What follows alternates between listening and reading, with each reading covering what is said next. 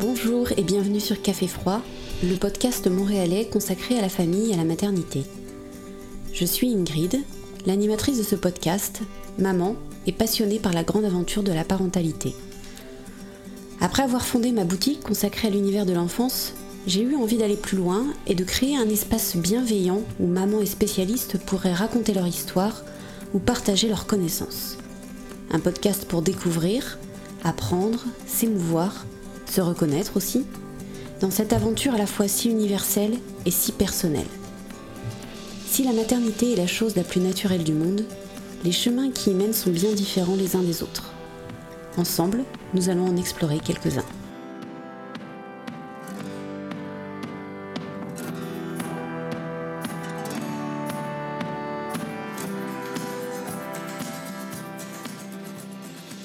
L'épisode d'aujourd'hui est une histoire de rencontre, d'instinct et d'évidence. J'ai découvert Sarah, la maman et l'architecte d'intérieur, en la suivant dans son univers beau et doux sur Instagram. Puis j'ai admiré une autre facette d'elle, l'activiste, au moment où le monde s'est révolté après la mort de George Floyd. Une personnalité solaire qui m'a donné envie d'échanger avec elle dans ce podcast.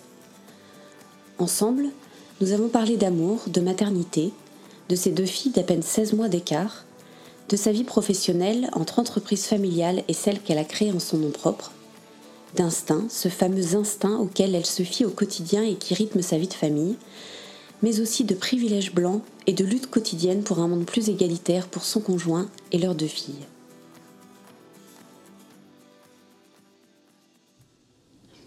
Bon matin Sarah. Bon matin Ingrid. Ça va bien? Très bien toi-même. Bah écoute ça va, je te remercie, ça me fait tellement plaisir que tu sois là je pense qu'on peut le dire, ça fait un petit moment qu'on parle euh, euh, sur Instagram, euh, qu'on essaie de caler ce moment. Et puis... J'avais tellement hâte, moi aussi, de venir te parler, de te rencontrer, puis d'échanger sur plein de sujets, la maternité, plein de sujets qui. C'est ça, parce que vous allez le voir aujourd'hui, on a plein, plein, plein de sujets différents à aborder avec toi. Je pense que ça va être une, une belle conversation bien riche. Je pense aussi. Donc j'avais vraiment hâte de te rencontrer. Alors, bah, pour tous ceux qui nous écoutent, est-ce que tu veux nous parler un petit peu de toi, te présenter, nous dire qui tu es? Bien sûr. Alors, je suis Sarah, maman de Ophélia et de Violette, en couple avec euh, Dexter, qu'on appelle toujours Dex, depuis presque 7 ans. Et je suis euh, designer d'intérieur chargée de projet. Ok. C'est ce que je fais. C'est les études que tu as suivies Tout à fait. C'est euh, un baccalauréat que j'ai fait à l'Université de Montréal en design intérieur. D'accord. Et j'ai poursuivi au HEC de Montréal en gestion de projet, carrément. Un certificat d'un an et demi que j'ai fait après coup. Et euh, l'idée, c'était de combiner euh, l'aspect artistique, mais l'aspect aussi cartésien que j'aime beaucoup pour trouver un juste milieu entre le design intérieur et la gestion de projet. Ok, donc l'architecture, c'est vraiment quelque chose qui combine un oh peu. Euh, qui, ça? qui me passionne, qui, qui, me rejoint depuis toujours et c'est ce que je voulais faire. C'est clair. Parfait. Euh, est-ce que tu peux nous raconter un petit peu comment toi et Dex euh, vous êtes rencontrés? Oui. Alors, on s'est rencontrés alors que c'était très inattendu. Je sortais d'une relation de, de six ans, quand même une assez longue relation je m'étais dit que je voulais prendre le temps de me poser, de, reprendre euh, ma vie seule, de me redécouvrir, de comprendre qu'est-ce que je voulais, qu'est-ce que je voulais pas, euh, qu'est-ce que je cherchais d'une autre personne, et euh, avant de me lancer dans une autre relation de couple. Alors qu'une soirée, je suis invitée par une amie qu'on a en commun chez elle. C'est toujours comme ça, hein? Oui, définitivement. Je suis invitée chez elle à une soirée pyjama parce qu'elle savait que j'étais pas dans mes, euh, dans mes meilleurs moments du fait que je sortais d'une relation. Et je me présente en pyjama parce que c'est une soirée pyjama. Et j'entends derrière la porte beaucoup trop de bruit, beaucoup trop de voix la seule chose à laquelle je pense, c'est de faire demi-tour, de retourner chez moi, parce que moi, une soirée pyjama, j'étais gênée de mon habillement. Oui. J'étais pas du tout dans le mood de rencontrer des gens. Et enfin, bref, je rentre, elle me présente ses amis, ce sont des amis d'enfance. Elle m'explique qu'ils sont là juste pour quelques minutes et qu'ils vont s'en aller. Mais j'ai rencontré Dex qui était parmi ces gens-là. Et euh, tout de suite, on a connecté. On a échangé nos numéros de téléphone secrètement. C'est vrai. Secrètement, on s'est dit, si jamais ça, ça fonctionnait pas, si on voulait pas créer un malaise dans le, dans le groupe d'amis, et on s'est revus, on s'est jamais lâché depuis.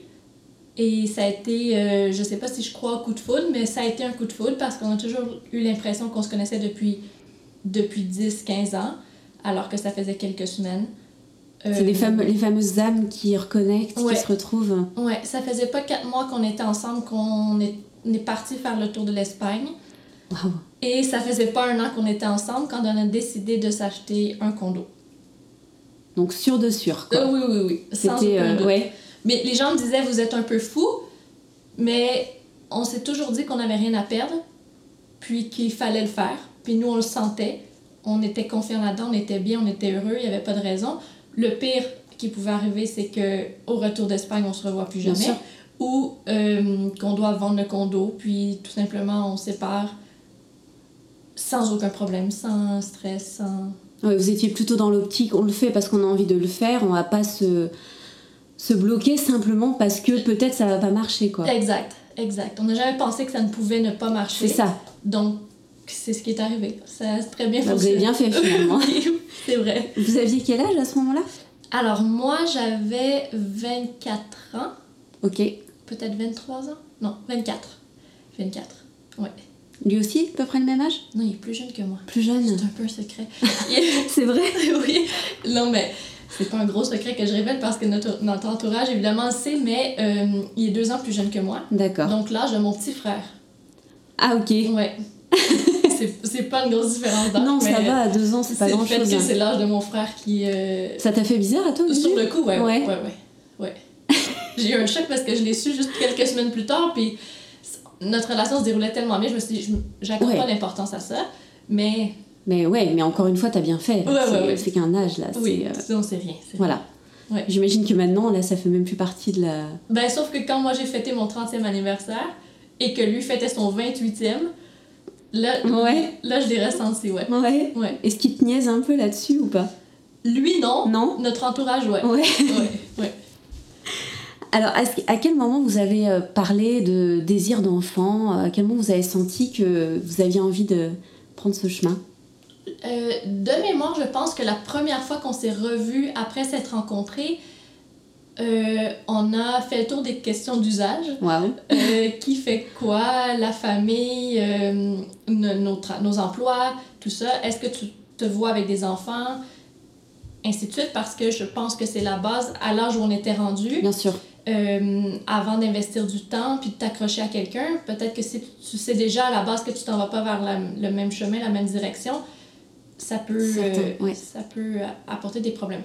Euh, donc, c'est ce soir-là qu'on avait établi qu'on voulait des enfants. Puis, on a pu reparler nécessairement d'avoir des enfants. C'est devenu quand on va avoir des enfants. Oui, c'est ça. Hum, je comprends. Voilà. C'était plus. Euh, on sait qu'on en veut tous les deux, on sait qu'on est bien ensemble, et puis quand ce sera le moment, on, on saura aussi. Ouais, ouais. Alors, quand est-ce que ça a été le moment, justement? Quand est-ce? Est-ce que tu te souviens d'un déclic en particulier ou... Euh, en fait, on est très je dirais peut-être hippie ou bohème dans notre façon de voir les choses, c'est-à-dire qu'on se dit si ça doit arriver, ça va arriver. On planifie pas beaucoup. D'accord. Des fois, ça nous cause des problèmes parce qu'on on y va vraiment au moment et euh, à l'envie. Puis, euh, j'avais, je prenais la pilule depuis très longtemps. J'avais des migraines très fortes. Et quand j'en ai parlé avec mon médecin, il m'a dit ben, si vous envisagez éventuellement d'avoir des enfants, peut-être que ce serait une bonne idée de tester, d'arrêter de prendre la pilule pour résoudre le problème des migraines. Et euh, de toute manière, peut-être que ça vous prendrait jusqu'à un an pour réussir à concevoir un enfant, puisque ça fait très longtemps que tu prends la pilule. Donc, on s'est dit parfait, je vais régler mon problème de migraine, l'année va passer et on peut-être envisagera d'avoir des enfants. Mais. Sauf que, voilà, je le sentais. sauf que, ouais, il y a un sauf que très important. Euh, à mon premier cycle, c'est arrivé. Et. Waouh! Ouais, j'en avais aucune idée. J'en avais absolument aucune idée. Et parce que c'était tellement impossible dans ma tête, j'étais pas à l'écoute des symptômes et je cherchais toutes les autres causes. Ça, ouais. Je blâmais le fait que je venais d'arrêter la pilule et que c'était normal que peut-être j'avais des nausées, que j'étais fatiguée, que mon cycle revenait à la normale. Et euh, comme j'avais pas mes menstruations, je mettais aussi le, la cause était le fait que je venais d'arrêter la pilule. J'ai jamais pensé que je pouvais être enceinte. Et euh, sur un coup de tête, on s'est dit, ça fait longtemps qu'on habite dans notre condo, ça, ça devient petit et restreint. Pourquoi on n'essaierait pas de le vendre? Fait que sur un coup de tête, on a décidé de mettre notre condo en vente, sachant pas du tout où on allait habiter. Et euh, l'agent d'immeuble nous disait, il y a beaucoup de condos en vente à Montréal, peut-être 6 à 8 mois, vous allez le vendre. En trois jours, on a vendu notre condo. on s'est retrouvé sans maison. On est déménagé chez mon père temporairement avec nos vêtements dans les sacs de poubelle. Et euh, on s'est installé chez mon père. On est tombé en amour avec une maison qu'on a achetée. On savait qu'on allait la rénover. Donc, on a continué à habiter chez mon père et on rénovait la maison en parallèle pour pas s'installer avant que les travaux soient terminés. J'étais beaucoup trop émotive, même si je suis une personne qui est à la base sensible. Ouais, là tu te dis, il y a autre chose quand même. Il y avait quelque chose. J'arrêtais pas de pleurer parce qu'on avait vendu notre condo, j'aimais notre condo, pourquoi on a vendu, ainsi de suite. Ouais. Et euh, j'ai consulté mon médecin parce que les, les migraines s'étaient pas arrêtées. Puis c'est là qu'il m'a proposé, peut-être que ce serait une bonne idée de faire un test de grossesse. J'étais rendue à 10 semaines, 10 semaines, pardon, de grossesse. Oh waouh, t'étais à 10 semaines? Ouais. Ouais. Ah, donc ça, ça fait deux mois et demi, pratiquement? Presque, ouais. Et normalement, le premier rendez-vous est à 11 semaines. Ouais, c'est ça. Donc, euh, j'ai eu mon rendez-vous tout de suite. On a et ça t'a fait un choc quand il t'a dit que t'étais enceinte ou... Ben oui, parce qu'en plus, le jour où je l'ai su, vu que je consultais pour une migraine, j'étais au médecin toute seule. Euh, oui, ça, dès que c'était pas avec toi... Euh. Quand il travaille, euh, il travaille à l'étranger, ben pas à l'étranger, mais à l'extérieur de Montréal pour plusieurs jours. Donc, il était parti à Toronto. J'étais toute seule. J'avais cette, cette nouvelle-là à garder pour moi parce que je voulais pas lui apprendre par téléphone. Forcément. Et euh, j'avais aucune idée de sa réaction. On habitait chez mon père. Tu sais? Ouais. Avec une maison à moitié démolie, à moitié en reconstruction. Et toi, ta réaction? J'étais tellement contente. T'étais heureuse euh, tout très, de suite? Très, très, très heureuse. J'ai eu aucun doute que pour moi, c'est ce que je voulais, que c'était ce qui devait arriver si c'est arrivé comme ça. Et on n'est pas tellement le genre de personne à se poser trop de questions ou à, à tourner les idées dans notre tête. On y va à fond. C'est ce qu'on on voulait. Ben là, euh, ouais. Et voilà, c'est ce qui est arrivé. Peut-être plus, pardon, plus vite qu'on pensait, mais euh, de façon naturelle, de façon simple, Ouais. sans qu'on ait à euh, se mettre un stress euh, ou à calculer ou à... Oui, c'est ça en fait. Ouais. C'est vraiment arriver dans la continuité sans même, euh, Tout à sans fait. même y penser. Vous étiez ensemble depuis 3-4 ans à ce moment-là? 4 ans. Ouais, c'est Ouais, ça. hein. Un petit peu plus que 4 ans. Ok, donc bien installé dans votre vie de couple. euh. Oui, oui. Et donc Dex, quand tu lui as dit sa réaction? Mais ça a été tellement long parce que moi, j'avais laissé des signes pour... qui me paraissaient évidents, mais lui me racontait son voyage à Toronto sans voir mes signes. Puis je sentais les larmes monter, mais les larmes de joie. Ouais. Mais il voyait pas mes signes. Je me disais, mais il, il veut pas le voir. Fait que j'ai commencé à m'imaginer que Ah oui, d'accord. Plein de scénarios, qu'il allait, qu'il allait être euh, déçu, stressé, peu importe. Et finalement, il s'est écroulé en larmes de joie, euh, super content. On n'en est pas revenu, on n'a pas dormi de la nuit parce que on on- on n'arrêtait pas de se dire on va avoir un bébé. Ouais. On va avoir un bébé, t'imagines? On n'a pas de maison. C'est pas grave, on va avoir un bébé. Et on n'arrêtait pas de se répéter ça. Ouais. Puis en plus, vous aviez déjà passé une bonne partie du premier trimestre, quoi. Vous étiez Ouais. déjà pratiquement. euh, J'ai fait. Dans ma tête, j'ai eu aucun symptôme, mais. j'en- En fait, oui. Oui, c'est ça. J'en ai eu, euh, pas des gros, mais j'en ai eu des, tous les symptômes de début de grossesse normaux, nausées, fatigue, tout Ouais. ça, j'ai passé au travers. Mais j'étais tout près d'être à 12 semaines, donc on pouvait l'annoncer à nos familles. C'est c'est super ça. Ouais, on a quand même attendu de faire euh, la première échographie, puis après on l'a annoncé à tout le monde. Ok. Ouais. Est-ce que vous avez voulu connaître le sexe du bébé? Tout de suite. Tout de suite? Ouais, tout de suite. Euh, Dex avait un sentiment qu'il allait avoir que des filles. Si on avait plusieurs enfants, que des filles. C'est vrai? Il a grandi entouré que de femmes. Sa sœur, sa mère, sa grand-mère, son arrière-grand-mère habitait avec eux. Il a Ah toujours été entouré de femmes. Et euh, tous les bébés dans son entourage, c'était des garçons.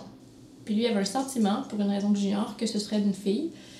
Et euh, on a voulu savoir tout de suite. On n'a pas attendu une seconde. On a, on a eu une, euh, prédiction en faisant la première échographie qui s'est confirmée par la suite euh, très rapidement. Donc, une petite fille. Oui. Très content. T'étais contente aussi? Oui, très, très, très, content. Euh, Dex s'imaginait déjà euh, grandir avec une fille qu'il verrait comme le roi de la maison, comme la relation qu'ils allaient bâtir ensemble. Ouais, ouais. Génial. Et le reste de ta grossesse s'est bien passé? Très, très bien. Donc une belle grossesse. Une superbe grossesse. Une grossesse qui donne le goût d'avoir 10 euh, enfants. Euh, ouais. ouais. vraiment. Je, comme j'explique, je suis pas une personne qui se pose trop de questions. Je faisais pas beaucoup de lecture, j'ai pas fait beaucoup de préparation. J'écoutais mon corps, je, je voyais au fur et à mesure comment je me sentais. J'ai fait beaucoup de yoga, j'ai fait beaucoup de. de, je suis restée active physiquement. D'accord. Je marchais beaucoup, donc non, c'était. Tu étais à l'instinct en fait. Oui, oui. T'es beaucoup écouté. Pour l'accouchement, c'est pareil, tu. Pas trop de. Ouais, ben ça c'est. Il y a une histoire de ben, l'accouchement. Non, mais c'est qu'en fait, je me suis rendue à 41 semaines de grossesse. Euh, quand on a eu le dernier rendez-vous avec le médecin, il m'a demandé euh, si je voulais être provoquée. Sachant pas dans quoi je m'embarquais, j'ai dit bien sûr. Il m'a dit choisissez une date, j'ai dit demain. Nous on est prêts, demain. Donc j'ai été provoquée le lendemain. On est arrivé à l'hôpital comme si on s'en allait en vacances à l'hôtel avec les sacs. Euh, aucune contraction. Rien du tout.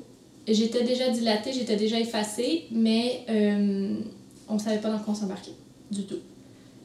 Puis peut-être on était trop naïf, peut-être on s'imaginait que ça allait être aussi facile que la grossesse. Et donc provoquer, euh, le travail s'est fait très très très rapidement moi, j'ai assumé que tous les accouchements étaient autant douloureux et euh, si intenses. Mais euh, en 8 heures, euh, c'était fait. Donc, entre vraiment le début du déclenchement et le moment où elle est sortie. Ouais. Waouh. Après avoir poussé quand même pendant 2 heures et demie, presque 3 heures, ce qui semble-t-il normal pour un premier bébé. C'est ce qu'on ce qu'on dit aussi, ouais, effectivement. Ouais. Très décourageant, très douloureux. Mm. Mais ça s'est somme toute bien déroulé. C'est juste que je pense que j'ai frappé un mur à un moment donné où je, je perdais contrôle de moi-même, de mes pensées, de, de, de, ce que je disais. Je voulais plus accoucher. Tout simplement. Rendu à mi-chemin, non. Ben non, j'arrête. J'arrête, j'arrête. Ou sortez le bébé, trouvez une solution, mais moi, j'ai fini. Je retourne à la maison. C'est fini. Euh, ouais, bref, ça s'est quand même bien déroulé, euh, sans complications, et euh, j'ai accouché d'Ophélia le 31 juillet. 2018, c'est ça? 2018, ouais. ouais. Alors donc euh, vous voilà euh, avec votre, euh, votre fille. Comment ça se passe la vie à trois? Est-ce que vous trouvez vos marques rapidement? Est-ce que ça se passe très très bien. Ophélia était facile, bien que j'aime pas dire que des bébés sont faciles ou difficiles, mais disons que notre vie a pas trop changé. Ok. On trimballait un peu partout Ophélia elle avait l'habitude de, des fêtes, des sorties au restaurant, d'entendre beaucoup de bruit. Elle s'endormait n'importe où, n'importe quand. Euh, elle a fait ses, ses, siestes très rapidement avec une routine et ses nuits à cinq semaines. Euh, la vie était très belle. Le, le rêve. Oui, oui, oui. C'était vraiment une belle expérience. Euh, les deux, on avait toute notre attention sur elle et tellement heureux d'avoir de, notre bébé dans notre maison qui avait pas du tout de problème. Et ça nous a donné envie très vite. J'allais y venir, effectivement, tu t'en doutais. Ouais, ouais. Très vite de avoir un bébé. Puisque euh, j'ai fait mes petites recherches avant de te recevoir et j'ai vu qu'il y avait effectivement très peu d'écart entre euh, Ophélie et Violette. En effet. On s'imaginait euh, avoir. Ben, notre idéal aurait été qu'il y ait 24 mois ou 2 ans de différence entre les deux bébés. C'est ce que j'ai comme différence avec mon frère et on voulait le reproduire parce que notre relation est très bonne. D'accord. Et ma mère en a toujours parlé de, de façon positive euh, de l'arrivée de mon frère et de ma réaction, de ma participation à la maison. Bref, deux ans me semblait idéal. Et euh, encore une fois, on se pose pas trop de questions, on planifie pas. Et c'est une constante au moins. Oui, oui, on est très constant. Très constant et euh, très correct avec cette bah façon oui, c'est ça. Et c'est bien ce qui compte, hein, je pense, au final. Euh. Je pense qu'on s'écoute. Voilà. On est honnête avec nous-mêmes et euh, on est sur la même longueur d'onde surtout. C'est le plus important. Ouais. on se rejoint vraiment voilà, à, partir du moment où ça correspond aux deux personnes, autant, autant continuer. On y va. Voilà. exact. Alors, j'allaite encore Ophélia qui est rendue à six mois. Tout va très bien. Euh, c'est sûr que j'allaite plus la nuit parce qu'Ophélia, ça fait longtemps qu'elle fait ses nuits. Et euh, je tirais du lait la nuit. À un moment donné, j'en suis venue fatiguée parce que je voulais profiter du fait que mon bébé dormait. J'avais plus de raison de me réveiller la nuit. J'ai arrêté de tirer du lait. Et euh, donc, l'allaitement n'est plus un moyen de contraception à un certain point. Même si des fois, ça ne l'est jamais. Oui, ça arrive effectivement, oui. Ouais, donc, mon cycle n'a pas repris. Donc, tu n'as pas eu ton retour de couche Non. Non. Voilà. je suis tombée enceinte de Violette. Waouh. Ouais. Donc à ce moment-là, Ophélia avait 6 mois euh, À peu près? 7. 7. Tout juste 7. Encore une fois, je, je poursuivais mon allaitement avec Ophélia et euh, j'avais des problèmes parce que depuis ces 6 mois, elle était très, très, très gourmande et j'avais recommencé à allaiter aux 2-3 heures, ce qui est trop euh, selon un point de vue, le point de vue du médecin. Et elle ne devait pas boire autant, mais là, je me disais qu'il y avait sans doute un problème. Peut-être que ma production avait diminué, peut-être que mes allaitements étaient plus mm. aussi efficaces. Et euh, j'ai commencé à me poser des questions sur qu'est-ce qui avait pu affecter ma production à un tel point. Mais encore une fois, puisque ça me paraît impossible d'être enceinte sans avoir eu un, le, un retour de mes menstruations, oui. Euh, je vais au médecin. On parle de ma Le même médecin? Oui, le même. Mon même médecin de famille qui pense qu'on est complètement fou qu'on vit sur, euh, dans un autre monde parallèle, peut-être, euh, qui soupçonne une grossesse, qui m'envoie faire des prises de sang cette fois-ci pour avoir vraiment euh, une réponse. Donc, deux prises de sang pour voir l'évolution du taux et confirme sans aucun doute une grossesse. De Violette, j'étais rendue à 8 ou 9 semaines. Et là, je pensais que c'était la fatigue d'allaiter si fréquemment, de moins bien dormir la nuit d'un coup et euh, qui m'avait causé d'avoir des nausées, d'avoir euh, d'être surfatiguée, d'être euh, toujours à bout de souffle. Mais, non. Mais non, c'était une deuxième grossesse assez rapprochée, ouais, alors que qu'Ophélia venait d'avoir sept mois. Donc en fait, à, chaque fois pour toi, la, découverte de la grossesse, c'est j'élimine tous les symptômes, je les mets sur le compte d'autres choses et, euh, et, ça me tombe un peu dessus comme ça quoi. Ça me tombe un peu dessus. Euh, J'en parle pas trop parce que c'est presque gênant ou tu sais. Bah non, écoute, c'est. Mais pour ceux qui sont à l'écoute de leur corps, j'ai l'air folle. On s'entend que tout d'un coup, je suis enceinte de 8 semaines.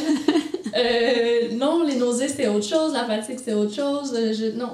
Bah, après, tu sais, c'est ton esprit qui, qui dit ça peut pas être ça. Donc, forcément, tu l'élimines et puis tu, euh, tu, continues ta vie, quoi. Ce qui, se fait, ce qui fait que ça se passe vraiment très bien. Bah oui.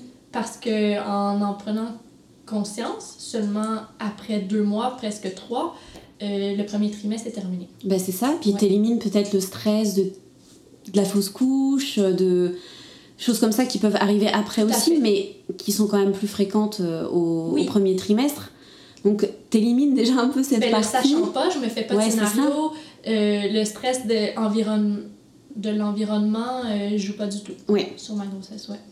Et du coup, tes grossesses doivent te paraître très courtes pour le coup, non? Ben oui, d'autant plus la deuxième. La première, on est très focusé sur bah, la fabrication de le ventre, la fabrication d'un humain.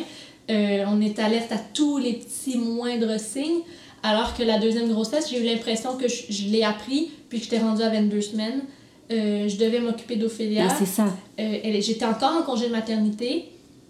J'étais encore à la maison. elle commençait à vouloir se déplacer, marcher. Elle était beaucoup accrochée sur moi. C'est ça, ça te tenait bien occupée. Très, très occupée. Mon ventre servait d'appui de, de, toutes les manières ça a été. Euh, je, me suis presque pas rendu compte que j'étais enceinte de Violette. Puis d'un coup, quand j'ai eu la, commencé à avoir la difficulté à marcher et à me lever, parce que là, ma symphyse euh, était très douloureuse, ce que j'avais pas du tout vécu avec Ophélia. D'accord. J'ai dû commencer à faire de la. avoir un chiro, avoir un massothérapeute, parce que vraiment, j'avais de la difficulté à marcher. Plus la journée avançait, pire c'était. Mais c'est peut-être parce que tu portais un bébé aussi en plus. Ouais, c'est ça. Euh, j'assoyais carrément Ophélia sur mon ventre. Ouais. Ouais. ouais. Fait que c'est sûr que ça, c'était difficile, mais elle voulait tellement être dans mes bras, puis je voulais tellement profiter bien sûr. hein. du fait qu'elle allait bientôt être une grande sœur et profiter de mes moments seuls avec elle, que j'ai jamais arrêté de la trimballer. Ophélia est comme lourde et euh, ça faisait vraiment un gros poids sur mon ventre. Et euh, est-ce que tu...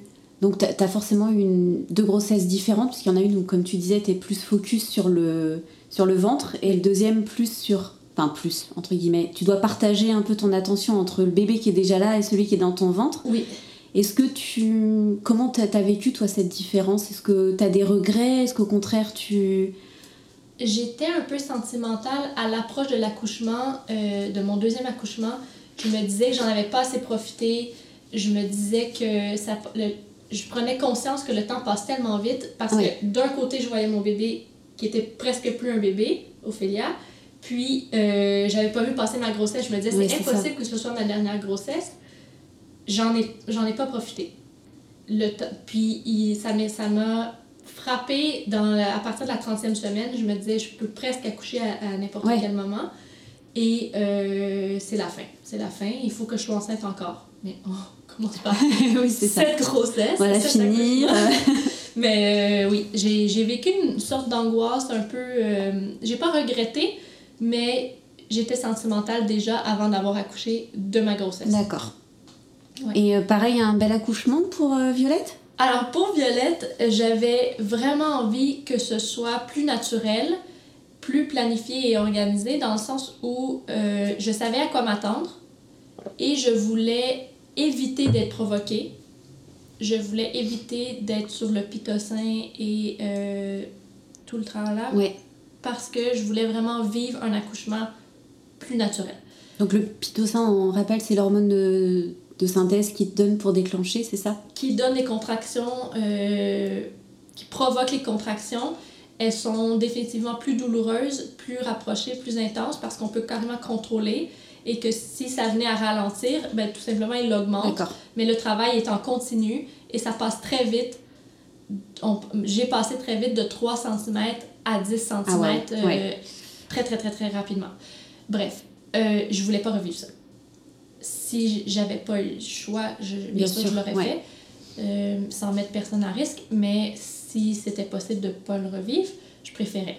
Donc, euh, j'ai eu droit à un stripping à 38 semaines. C'est le décollement des membranes, c'est ça? C'est exact. C'est exact. J'ai fait un signe, Ouais. mais C'est très visuel, donc du coup, pour euh, ceux qui nous écoutent, effectivement, ouais, c'est... Euh, le décollement des membranes, à 38 semaines, le médecin, en regardant mon dossier, s'est dit que si on voulait éviter de se rendre à 41 semaines encore une fois, parce que il m'expliquait que je, je suis la même machine, Ouais, qu'on soit donc le risque que, je, que le, le parcours soit le même était très élevé. D'accord. Et euh, pour éviter ça, il m'a fait un premier décollement des membranes en me disant s'il faut, on le refera à 39 puis on le refera à 40, mais l'idéal serait que tu n'atteignes pas 41 semaines. Et euh, en fin de compte, aussitôt que je suis sortie, je me suis sentie bizarre en sortant de mon rendez-vous. J'avais des contractions très douloureuses, mais espacées. D'accord. Et j'ai dit à Dex en rentrant à la maison, c'est bizarre. C'est bizarre. D'après moi, ça va être dans les prochains jours, voire prochaines Heures, heures. ouais. Et euh, j'avais ce soir-là un souper auquel je suis allée. Tout au long du souper, j'avais des contractions, mais encore une fois, espacées. Puis, quand je suis revenue à la maison, euh, et quelques heures après, j'ai dit, à mi- à- précisément à minuit, averti ma mère, parce que c'est elle qui devait venir garder Ophélia. J'ai dit, j'ai un drôle de sentiment, ça va arriver cette nuit.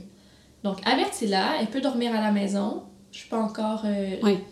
Le travail est pas encore. euh, Non, mais c'était des, Oui. précautions, on va dire. Tout à fait. euh, je va te coucher, je gère la situation, je vais voir qu'est-ce que je, qu'est-ce que je peux faire qui me fait du bien, mais mon idée était de faire le plus possible le travail à la maison et d'aller à l'hôpital à la dernière ouais, minute. d'accord. Ce que j'ai fait, donc j'ai enduré les contractions toute la nuit à la maison. J'ai appelé deux fois à- au centre des naissances de l'hôpital pour euh, les aviser, pour poser des questions, parce que comme c'était mon premier accouchement naturel, euh, je me disais que j'avais aucune idée de ce qui se passait. Oui, bien sûr. Et j'avais. Parce que mes contractions étaient rapprochées, mais il y avait des petites pauses. Bref.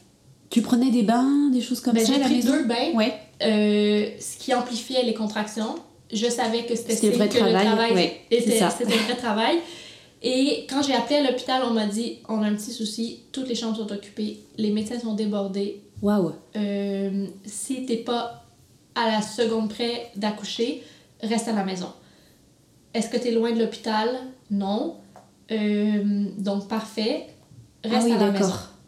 Et j'ai rappelé, j'ai dit, je pense que ça s'en vient. Puis ils m'ont dit, euh, OK, on a un deuxième médecin qui arrive à 7 heures. C'est ton médecin, le médecin qui avait fait tout le suivi de ma grossesse. Si tu es capable d'attendre à 7 heures, j'avais des contractions depuis minuit. Ouais. Il, il était quelle heure là? Il était 5 heures le matin. Je me suis dit, deux heures. Deux heures, c'est long. Comment hein? vous voulez ouais. que je dure deux heures? Puis en plus, j'avais peur d'accoucher à la maison parce que j'avais tellement voulu attendre Ouais. que là, on était rendu à un point critique. À 5 heures, pour me motiver, j'ai dit Adex, appelle ma mère. On va commencer à se préparer. Peut-être que le fait de se préparer, ça va me déconcentrer, puis oublier la douleur qui devenait vraiment plus endurable. Ouais. Et euh, en fin de compte, ma mère est arrivée. euh, elle s'est installée. On n'a pas réveillé Ophélia. Ma mère s'est installée pour dormir. On lui a dit on tient au courant, on part à l'hôpital. Mais ça, ça a été quand même long. Et quand on- je suis arrivée à l'hôpital, le médecin a couru C'est vrai? Sach- parce qu'il a reçu un appel, a couru sachant que j'étais rendue à 10 cm, prête à pousser, et euh, ça s'est fait en 12 minutes. ouais, Ah ouais, la grosse différence par rapport à, à ton premier c'est accouchement. incomparable. Incomparable. Je l'ai fait en riant. Ça a été drôle de la première seconde à- quand je suis arrivée à l'hôpital jusqu'à à la couche, quand Violette est sortie. J'ai poussé deux fois. J'ai aucune douleur. C'est vrai? Ouais, aucune douleur. J'ai pas déchiré. J'ai, j'ai- je pouvais même pas croire que j'étais en train d'accoucher tellement on avait du plaisir. C'était léger, c'était drôle. Un samedi matin, médecin essoufflé parce qu'elle avait couru dans le stationnement pour se rendre jusqu'à la chambre. J'étais déjà prête à pousser, j'attendais juste qu'elle franchisse la Il porte. était presque plus essoufflé que toi en fait en arrivant quoi. Ça s'est super bien Incroyable. passé. On a posé Violette sur moi, j'ai allaité tout de suite. Et Le rêve, quoi. C'était fait, ouais. Donc, on a eu un, un bébé qui nous, nous a donné envie d'en avoir 10, parce que c'était tellement simple, et un accouchement qui donne encore envie d'en avoir d'autres. Bref, c'était... Décidément, oui. C'est, pour vrai, un accouchement de rêve. Je, je suis très contente d'avoir vécu cette expérience, très contente de, d'avoir été capable de le faire. Si c'était à refaire, même si on met de côté l'histoire des chambres qui n'étaient pas disponibles, j'aurais fait le même travail à la maison, j'aurais fait identique.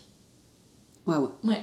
Effectivement, c'est deux beaux récits d'accouchement euh, différents, mais Très finalement euh, très beaux Ouais. aussi, euh, autant l'un que l'autre quoi. Tout à fait. Et donc là, vous voilà avec deux enfants Deux enfants, de. deux bébés. Ouais, de moins, Ouais. de moins de 18 mois presque. Euh, Euh, elle avait un petit Parce peu que plus. Violette est arrivée à 38 semaines, euh, Ophélia avait pas 16 mois. Donc 15 mois et demi. Oh my god.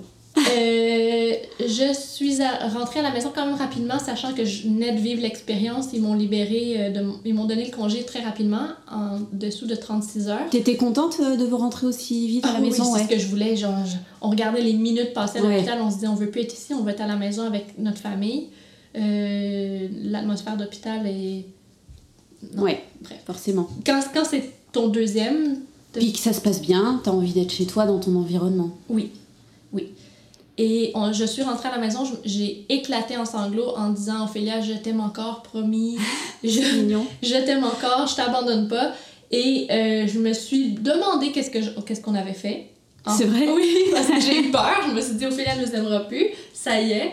Mais euh, en fin de compte, quand les, la poussière est retombée, qu'on a, on est rentré dans notre routine, tout allait très bien. Et euh, j'ai plus. Pas que j'avais regretté, mais j'ai eu peur que ça se passe pas aussi bien que je m'étais imaginé. Puis c'est Ophélia qui a été tellement rassurante dans son non-verbal. Non, Bah oui, parce que c'est ça, elle était encore, elle était encore vraiment petite, donc il n'y avait pas ce côté euh, on exprime euh, avec des mots euh, comment on ressent la situation. Là, c'était vraiment, il fallait décrypter un petit peu son, son langage corporel, quoi. exact. Vraiment, parce que elle regardait mon ventre qui était encore là, Ouais. plus petit, un bébé. Ok, qu'est-ce qui se passe? Ma mère pleure, mon père est content, je, je sens une drôle de tension, un drôle d'atmosphère un peu différent. Euh, je vais à la garderie. J'étais avec mamie pendant trois jours. Qu'est-ce qui m'arrive? Qu'est-ce qui... Puis, au début, elle, semblait se dire, OK, mais le bébé va finir par s'en aller. Je vais reprendre ma vie normale. Mais le bébé s'en allait pas. Et euh, finalement, on a pris un rythme qui, qui, nous plaisait, qui nous ressemblait. Et tous, ces, tous les engrenages se sont, se sont enlignés pour qu'on puisse euh, vivre exactement ce dont on rêvait. Et ça s'est, à partir de là, bien très bien passé. Et justement, à quoi ça ressemble votre quotidien euh, Comment vous avez... Euh, ça te fait rire quand je dis ça, ça, me fait rire parce que on n'a pas vraiment de routine. Ok. En fait, c'est que, comme je répète, on planifie pas tellement. Puis ça peut avoir des conséquences, comme ça peut être très agréable parce qu'on y va selon l'envie, selon le moment. Mais pour un enfant, c'est ce qu'on a compris, ça peut être une source d'angoisse, ça peut être une source de crise ou ça pourrait être une source de, de surplus d'émotions. Quand les enfants ne savent pas à quoi s'attendre, et parce qu'il n'y a pas de planification et qu'il n'y a pas de routine, ben, ils sont un peu à la recherche de repères. Donc, c'était pas naturel pour nous, ça nous venait pas euh, de façon simple de créer une routine. On n'avait aucune idée comment s'y prendre. Et on s'est pas chicané, mais on essayait de trouver une solution qui nous ressemblait en faisant quelque chose qui ne nous rejoint pas. De mettre sur pied une routine et de la suivre. Et d'être d'accord et de communiquer dans cette routine-là. Donc, on, on, a essayé, ça n'a pas très bien fonctionné. Je pense qu'Ophélia ressentait notre stress euh, de, quand on respectait pas la routine. Donc, ce qu'on fait, c'est qu'on on a trouvé un juste milieu entre une routine très très précise et on y va selon l'envie. Donc, les, les, grosses lignes sont tracées, on sait où on s'en va. Puis, euh, les crises, les, le surplus d'émotions, ça s'est arrêté complètement. Tout le monde est très heureux dans cette euh, façon de faire, qui parfois est un peu chaotique, d'autres fois ça se passe mieux. Mais euh, on est très chanceux d'avoir des enfants aussi faciles et qui sont pas tellement affectés par le changement. C'est ça, ils s'adaptent assez facilement, autant l'une que l'autre. Oui. Euh, je dirais même Violette plus parce que comme elle est arrivée deuxième, euh, que tout était déjà mis sur pied. Ça fait, je pense, les deuxièmes et troisièmes enfants sont très résilients. Euh, elle est habituée à entendre sa soeur pleurer, sa soeur crier. elle n'est pas du tout affectée. C'est vrai que pour un premier, on a tendance à peut-être plus s'adapter à eux, et puis les deuxièmes, troisièmes s'adaptent à la vie qui, était déjà là avant, quoi. Ouais, ouais. Et euh, donc, c'est ça. C'est sûr qu'avec la garderie, euh, c'est devenu plus facile parce il y allait déjà avant que la couche de Violette, mais euh, comment j'expliquerais? En fait, ce qu'on a décidé de faire, c'est de reproduire la routine de garderie à la maison. D'accord. Et de suivre ce rythme-là qui, qui, nous était amené par Ophélia à la maison et d'y ajouter Violette, puis d'y aller euh, euh, selon les, les, différentes phases de son développement, les différentes phases de la vie. D'accord. Ouais. Donc c'est euh, vraiment un mélange de, de, routine et de go with the flow, quoi. Exact, exact. Ça vous correspond bien, je oui, pense. je pense. Dans tout ça, toute cette euh, vie de famille que, que vous avez créée assez rapidement, du coup, tu as lancé ton entreprise aussi? Alors. À quel moment exactement tu l'as créée? J'ai euh, eu envie de me lancer avant les enfants. Ce qui s'est passé, c'est que euh, j'avais la chance de travailler avec mon papa, qui travaille dans le domaine de l'ébénisterie architecturale. D'accord. Ce qui me rejoint, ce qui explique peut-être mon intérêt pour l'architecture et le design intérieur. Et donc, parce que j'ai toujours beaucoup travaillé, j'ai toujours occupé plus qu'un emploi. Et euh, ça me motivait, ça me gardait très stimulée de courir un peu de, dans tous les sens. Mais plus j'en fais, plus j'ai envie d'en faire. Oui. Et donc, je travaillais avec mon père, je travaillais euh, aussi d'autres emplois. Puis j'ai eu envie de couper les autres emplois, de me concentrer sur mon emploi avec mon père et en parallèle de me lancer parce qu'il y avait une demande pour des projets euh, résidentiels, des gens qui avaient, qui avaient en tête des projets qui voulaient concrétiser, qui faisaient appel à moi. Donc en parallèle, j'ai lancé mon entreprise. Euh, ça m'occupait beaucoup. Ça me rendait, c'était un excellent problème, ça me rendait très heureuse. Puis j'ai vu aussi euh, l'opportunité de lancer en quelque sorte une collection d'objets pour la maison, euh, des coussins, des jetés, des, des, objets décoratifs. Et d'en faire la vente en ligne. Finalement, quand les bébés sont arrivés, puis que le temps s'est fait plus rare, j'ai mis de côté l'idée de la collection. D'accord. Je me suis concentrée sur les projets parce que la demande, elle est encore là. Et j'ai euh, gardé en parallèle mon emploi avec mon père parce que ça nous rapproche énormément. C'est une richesse pour moi de travailler avec lui, de, de faire en sorte qu'on ait une relation qu'on n'aurait jamais eue si euh, on ne travaillait pas ensemble. Et donc, j'apprends de lui beaucoup et je fais en parallèle mon propre truc. Ah, super. Donc, ça, c'est génial. Donc, travailler avec ton papa, tu dirais que ça vous a ça vous a rapproché encore plus? Ah oui, beaucoup. C'est de le voir sous un autre jour euh, ou de... Euh, de le voir tellement en maîtrise la situation parce que lui-même avait travaillé avec son père et a grandi dans cet environnement-là. Et euh, de le voir heureux de me transmettre ses connaissances, de le voir avec les yeux brillants, de fierté parce que je suis peut-être sa relève, même si je décidais que je prenais un autre chemin, ce serait pas plus grave, mais dans l'instant, euh, il me, on connecte et on a les mêmes, les mêmes intérêts. On se voit chacun avec des responsabilités qu'on ne se serait pas vu autrement. Et euh, on prend ensemble des décisions, on communique, on, on va dans la même direction. Et ça me fait voir que euh, c'est possible d'avoir cette relation-là, de travailler avec sa famille dans la simplicité, puis dans la, le, positif. Oui, complètement, oui. Mm-hmm super chouette en tout cas. Ouais. Vraiment. Et euh, est-ce que tu, tu, penses que c'est plus facile de concilier une, une, vie de famille quand on a comme ça un. Euh, je, je vais pas dire un travail euh, un peu plus pas libre, mais euh, c'est des contraintes qui sont différentes d'une job 9 euh, to 5. Quoi. Euh, tout à fait, tout à fait. pour l'avoir expérimenté, même avant les enfants, quand je travaillais plusieurs emplois et que je devais être très organisée parce que j'avais un emploi de jour, un emploi de soir, je rentrais à la maison, je travaillais 7 jours sur 7. Oui. Je, je me changeais dans ma voiture, je mangeais dans ma voiture. Donc, pour l'avoir vécu, ce que c'est d'avoir un horaire, de devoir, on va dire, puncher in-out. Et euh, de, que toutes les minutes soient calculées, que, que tout le temps est, est, calculé. Non, je veux pas faire ça. Ça ne me rejoint pas. Euh, j'ai pas envie d'être stressée, j'ai pas envie d'être restreinte. Euh, je suis très créative, très artistique, très bohème dans ma façon de, de vivre.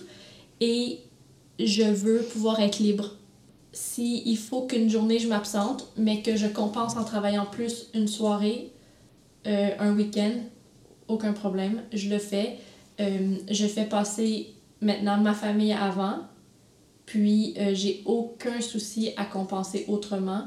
Et quand je, je travaille, je travaille à 100%, mais je veux avoir cette flexibilité. C'est ça, la flexibilité. C'est le maître mot, je pense la flexibilité de pouvoir gérer mon horaire et euh, si une des filles est malade, si peu importe s'il faut que j'aille à un rendez-vous que je me je le sens pas une journée, ben je le fais. T'as le droit. voilà. Exact. Est-ce que Dex a la même flexibilité dans son travail ou est-ce qu'il a une job plus euh, Alors, classique, on va dire? Non, il n'y a pas une job classique. Euh, il travaille en déplacement. Oui, ce que tu nous disais tout à l'heure, oui. Oui.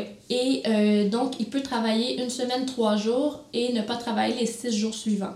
OK. Il fait toutes ses heures en condensé, donc des journées de 18 ou 19 heures. Wow. Mais euh, quand il est à la maison, il est 100% à la maison, pas d'appel, pas de courriel, rien du tout. Ses heures sont faites, on attend le prochain euh, cycle.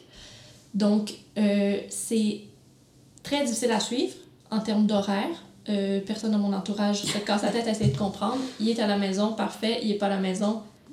Voilà. Ouais, c'est tout. Et euh, donc, je suis en solo parental quand il est à l'extérieur, euh, des fois pour une nuit ou deux. Mais quand il est à la maison, vraiment, il est présent. Oui. Et à fond. Et c'est quelque chose qui vous convient très bien à tous les deux? Alors, j'ai souvent dit que c'était pas un emploi pour un père de famille. Puis ça a souvent été un sujet euh, délicat parce que son emploi lui apporte beaucoup d'avantages et euh, il se trouve à avoir 5-6 journées de congé d'affilée. Donc, ce qu'il pourrait ne, pas du tout avoir avec un emploi régulier. Donc, une fois qu'on s'est habitué puis qu'on a trouvé son rythme et sa routine, qu'on sait à quoi s'attendre quand il est parti, ça se passe très très bien. Mais il faut faire cet ajustement-là, il faut s'adapter et c'est ça qui est difficile. Puis quand on est en plein dans euh, les hormones, euh, après un accouchement, quand on cherche, on, on, essaie de retomber sur ses pattes, qu'on cherche son équilibre, qu'on cherche à reprendre le dessus sur soi-même, puis que ton conjoint part travailler pour plusieurs jours et que tu te retrouves seule avec les enfants, ben des fois, les pensées hmm. ou les mots dépassent la pensée.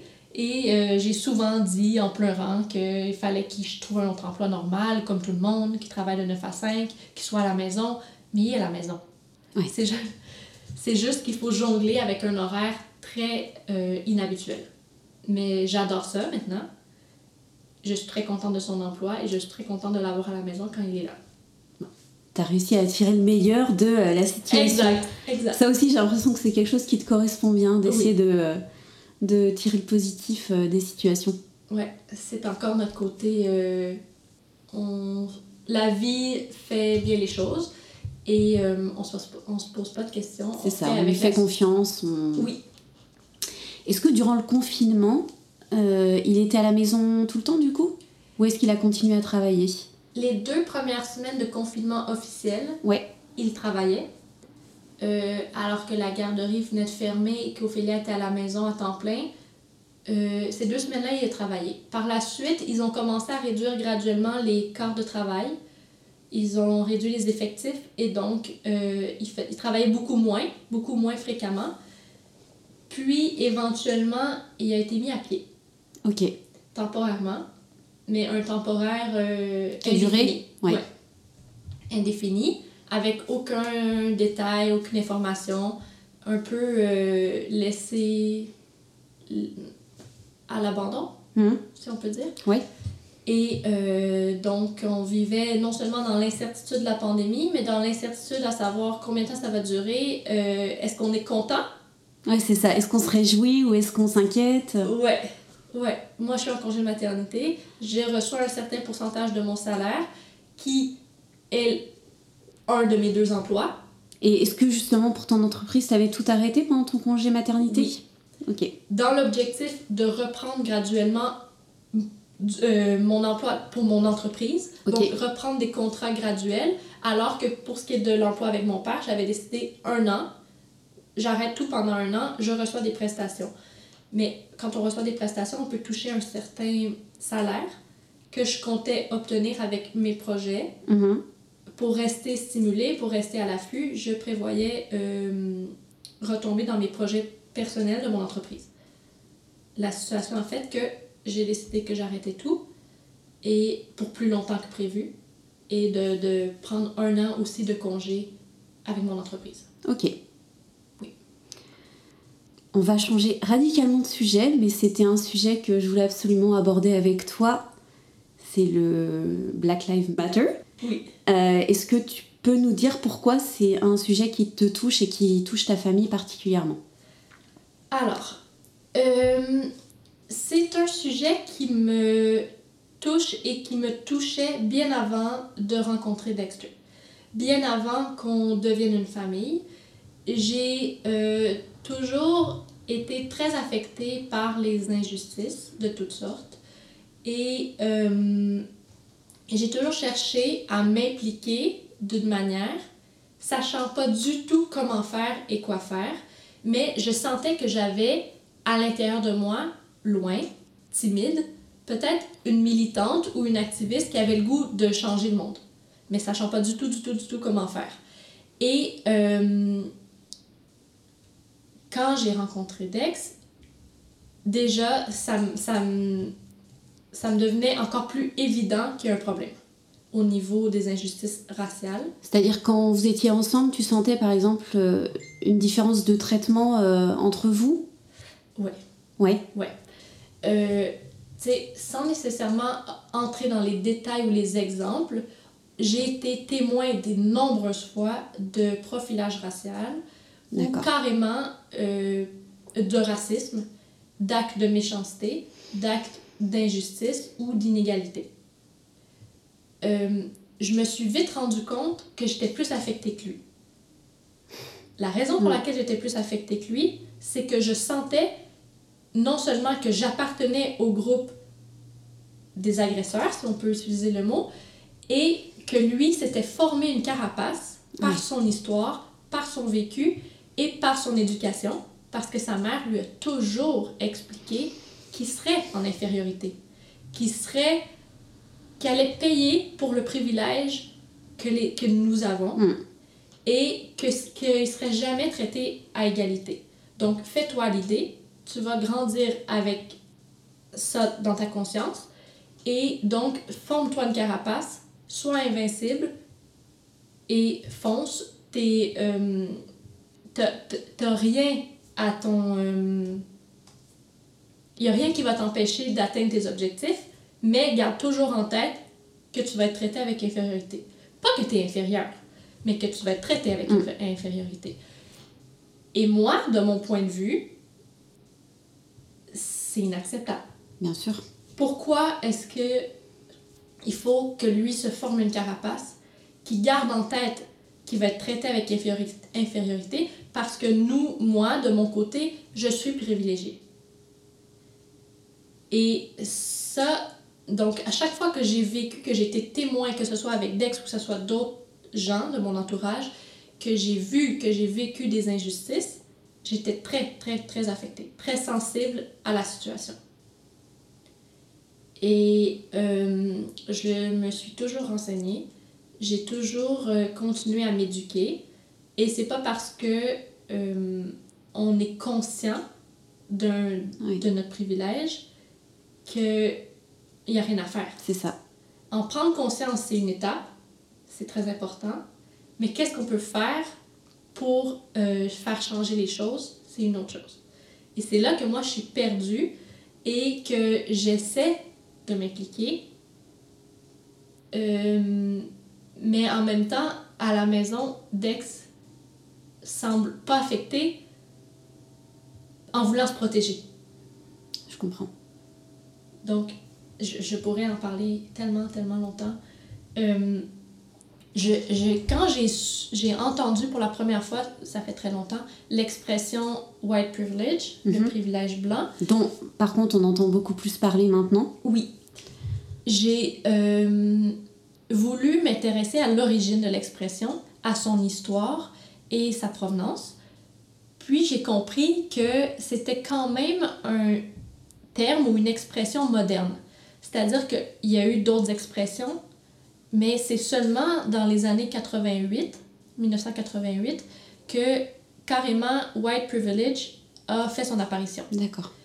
Et euh, c'est devenu un terme qui décrit les avantages invisibles auxquels les Blancs ont droit. Oui. Et quand on dit invisible, c'est parce que ça va pas de soi. C'est-à-dire qu'il faut se poser et réfléchir. Est-ce que moi, en tant que blanc,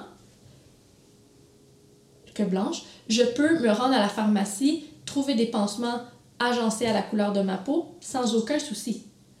est-ce que moi, je peux me trouver un logement dans le quartier que je veux sans jamais me demander si mes voisins sont réceptifs à ma présence?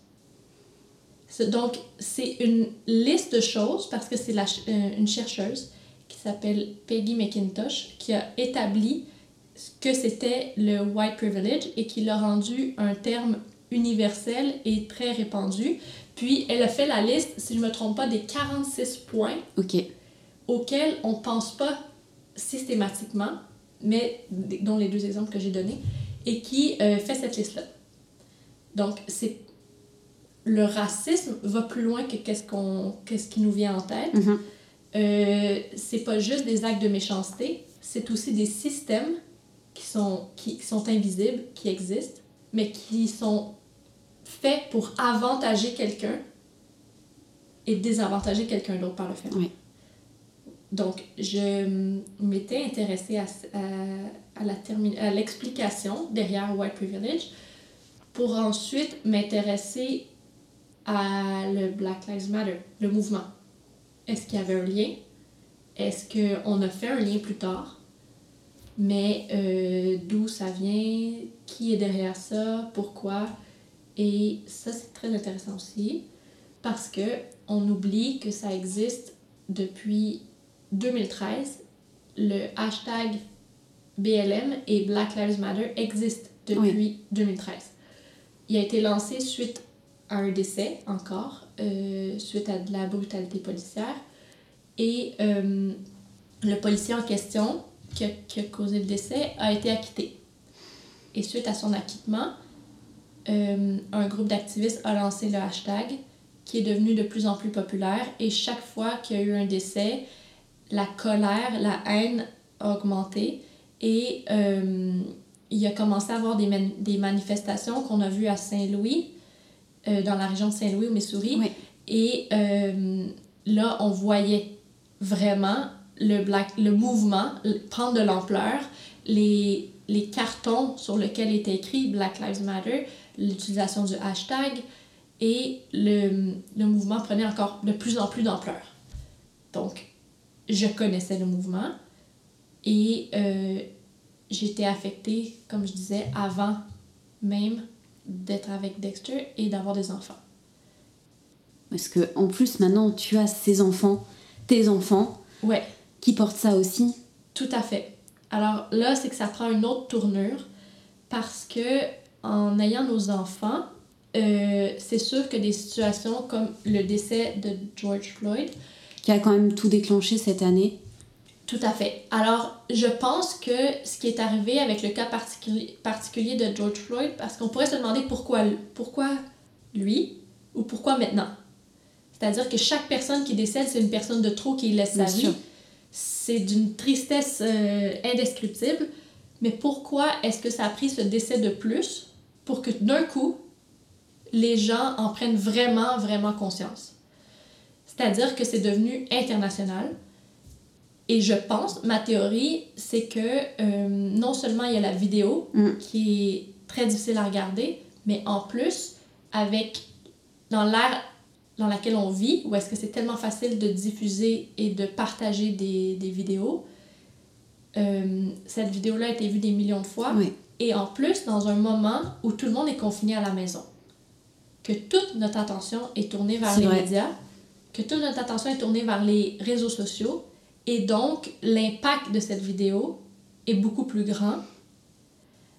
Par le fait que le sport est arrêté, que les spectacles sont arrêtés, que- qu'il n'y a plus rien sur la scène artistique, sur la scène culturelle, et que les athlètes qui ont du pouvoir pour communiquer, que les artistes ont du pouvoir pour communiquer, qui peuvent se ranger derrière la cause et euh, aider dans la lutte, ben là, ça donne un, un pouvoir incroyable et ça- le mouvement prend une ampleur qui est historique.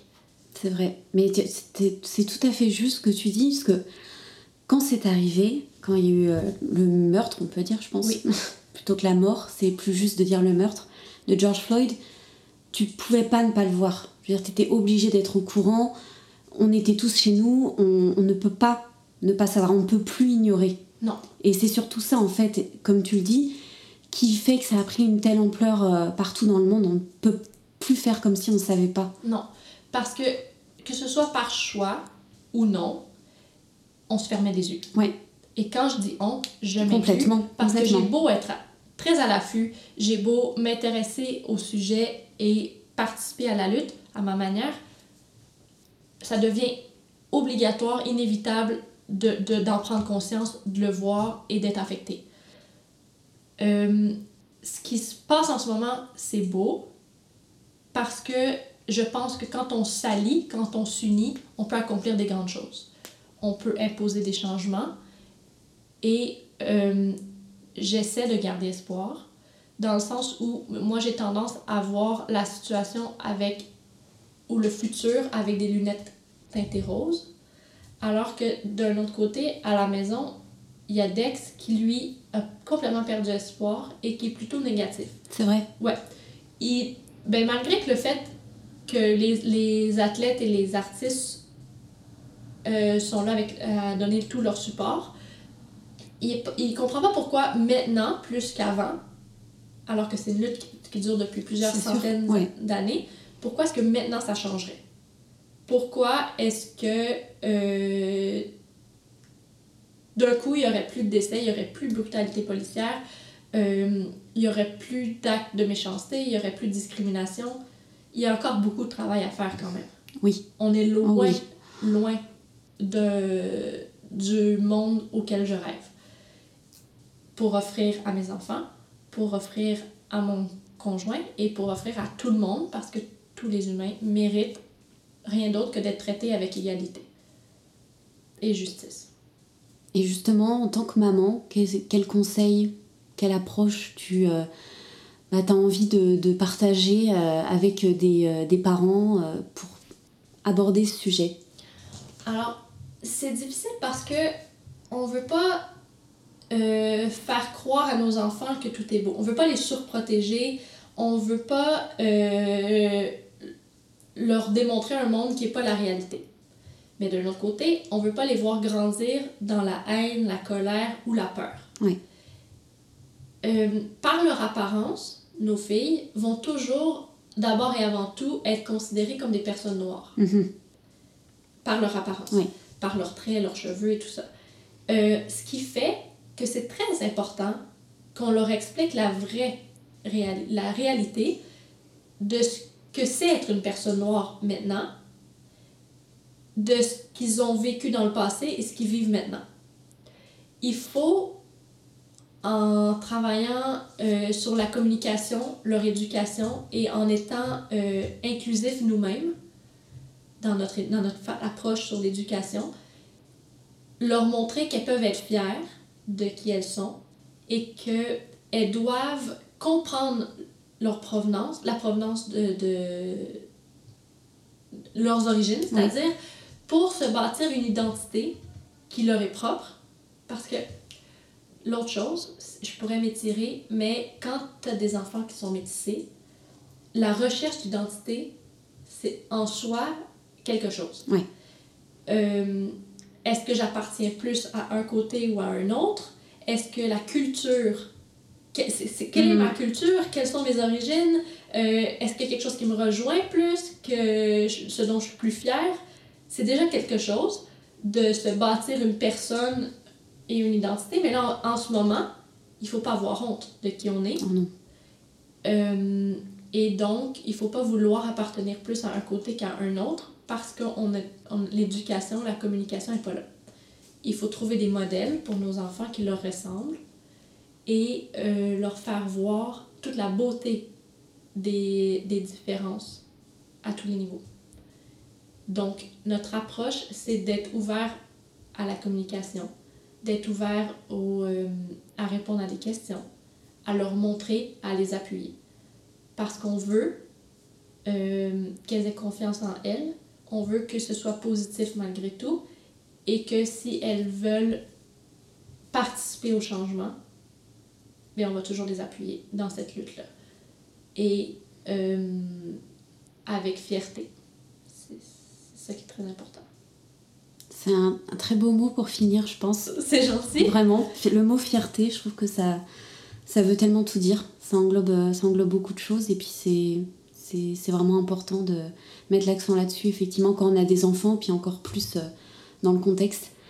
Ouais. Sarah, qu'est-ce qu'on peut te souhaiter pour euh, les six mois, un an, deux ans à venir dans ta vie personnelle?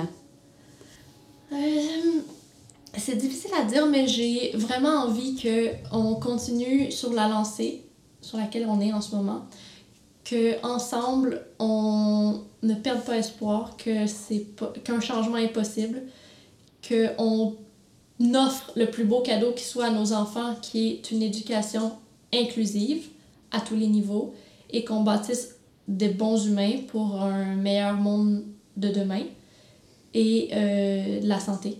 Surtout. Surtout. Mhm. De la santé et euh, de la fierté, je pense. Beaucoup, j'aime beaucoup ce mot-là parce que ça. ah, Je pense que ça rejoint beaucoup de gens. En effet. Ouais. Merci beaucoup, Sarah. Merci à toi, Green. Vraiment, merci d'être venue parler avec moi ce matin. Ça me fait C'était vraiment super. plaisir. À très bientôt, j'espère. À bientôt! Bye Merci à vous d'avoir écouté cet épisode de Café Froid.